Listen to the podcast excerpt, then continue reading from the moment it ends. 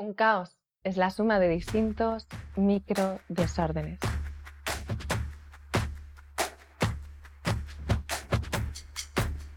Julia me escribía desesperada, Lucía, es que mi casa es un caos. Y yo le decía, dime especialmente dónde es un caos tu casa, cuál es ese punto candente, cuál es ese espacio. Y vamos acotando. Y me dijo, el salón. El salón es un caos, es un desastre. Realmente me da vergüenza incluso que vengan personas a mi casa y lo evito a toda costa, incluso con los amiguitos de mi hijo. Le dije, vale. Y le pedí que me mandara una foto. Y le dije, después de ver la foto, ¿qué ha generado ese caos? ¿Qué fue la última cosa que pusiste en ese lugar para generar el caos?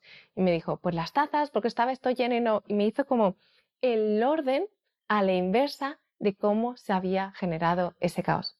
Y es curioso, porque cuando veías el orden a la inversa, eras consciente de que cada uno de esos ítems, esa taza que no se había puesto porque tenía algo en el armario y no podía abrirlo bien, esa chaqueta que no sé qué porque no cabía, se había caído el perchero, ese no sé cuánto, como que esa suma de micro desórdenes que en el fondo, en la mayoría de los casos, eran cosas que no,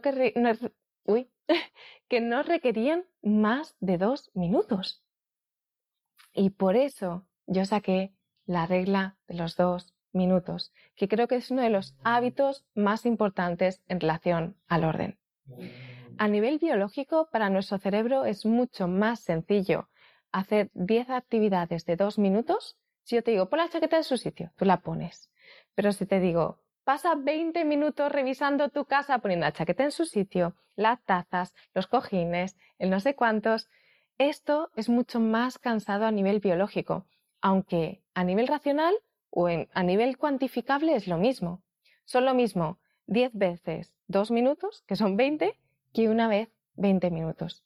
Pero 10 veces 2 minutos nos cuesta mucho menos y 10 veces 2 minutos es la clave para tener la casa ordenada. Si llegas a casa, te quitas la chaqueta y tardas menos de 2 minutos en ponerla en su sitio, ponla en su sitio. Si llegas a casa y ves que los cojines están desorganizados y tardas menos de dos minutos en ponerlos bien, ponlos bien.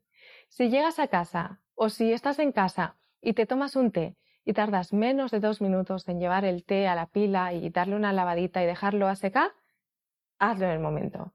O ponerlo en el lavavajillas, hazlo en el momento.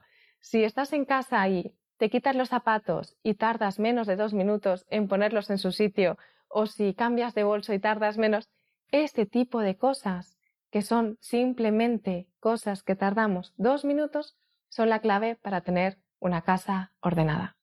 Pero eso sí, si tienes los hábitos, pero tienes exceso de objetos, este orden no se mantendrá. Así que por un lado necesitas los hábitos, con esta regla de los dos minutos, pero también necesitas revisar para asegurarte de que no tienes un exceso de cosas.